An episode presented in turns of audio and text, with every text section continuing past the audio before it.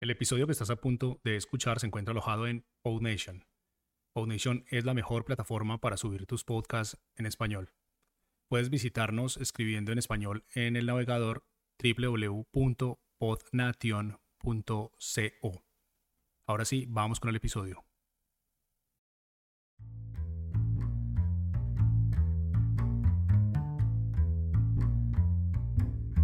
Hola y bienvenidos a Podcasters. Mi nombre es Francisco Rodríguez. Y yo, yo soy Luis Hurtado. Este es un show para quienes están empezando en el mundo de los podcasts, pero todavía tienen 10 millones de preguntas. Este es un formato corto que acá en PodNation llamamos micropodcast, así que no siendo más, empecemos.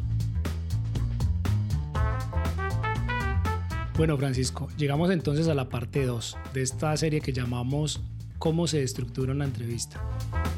En el episodio pasado, en la parte 1, hicimos una introducción de los cuatro momentos que conforman nuestro marco de trabajo personal para estructurar una entrevista y también les presentamos y hablamos un poquito sobre el primer momento que llamamos los hechos. Entonces, Francisco, eh, ¿de qué vamos a hablar en este episodio? En este segundo episodio vamos a hablar sobre el segundo momento que llamamos la historia.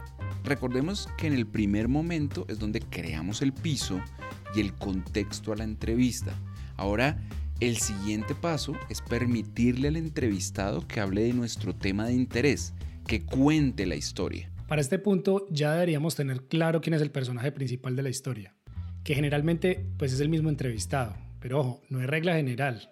Algunas veces el personaje es diferente al entrevistado, Francisco. Y fíjese que pasa mucho. Uno va a entrevistar a alguien porque cree que tiene una buena historia o tiene la información que queremos en nuestro contenido, pero resulta que en el transcurso de la entrevista nos damos cuenta que realmente el personaje es otro o incluso que la historia es otra. ¿Recuerda alguna vez que le haya pasado eso a usted? Claro, mire, en alguna ocasión, para primera persona, que es uno de los podcasts originales de PodNation, nos llegó una entrevista de un muchacho al que se le había muerto la mamá de cáncer durante la pandemia por el COVID y decidió hacer una transmisión por Facebook Live Así que bueno, le pedimos una entrevista. Cuando le hicimos la primera pregunta, ¿quién era su mamá? Este personaje nos responde, ¿quién era no? ¿Quién es? Porque mi mamá no se ha muerto. ¿Y entonces qué pasó? Entonces, eh, pues el personaje nos confirmó que su mamá no había muerto. Nos dijo algo así como, no, mi mamá está viva. La que murió fue mi tía. No. ¿Y entonces? Pues pasó que todas las preguntas que teníamos, que eran para un hijo muy afectado por la muerte de su mamá, ya no nos servían para hacérselas a un sobrino. Todo estaba planeado para un hijo. Entonces eso pues cambió el personaje completamente, ¿o qué? Claro, pero resulta que la historia no. Ojo, el personaje cambió, pero la historia no. La historia que estábamos buscando era cómo disponer de la tecnología para permitirle a una familia seguir un duelo por una muerte. Ok, pero entonces es bien importante tener clara la historia antes de hacer la entrevista. Totalmente.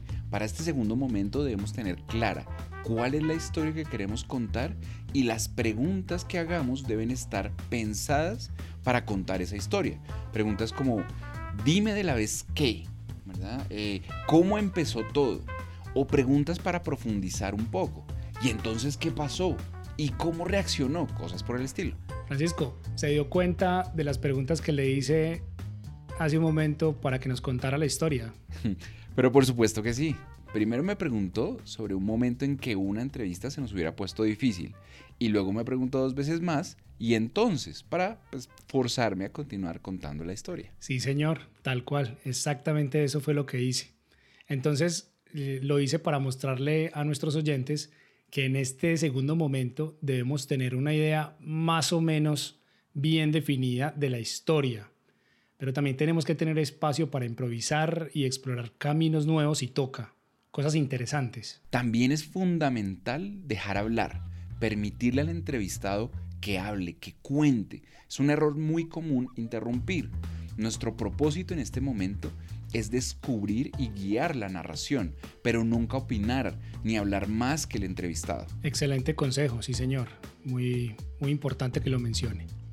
Entonces, Francisco, con esto creo que damos por terminado el episodio de hoy. Nos despedimos y gracias a todos por escucharnos. Así es, Luis.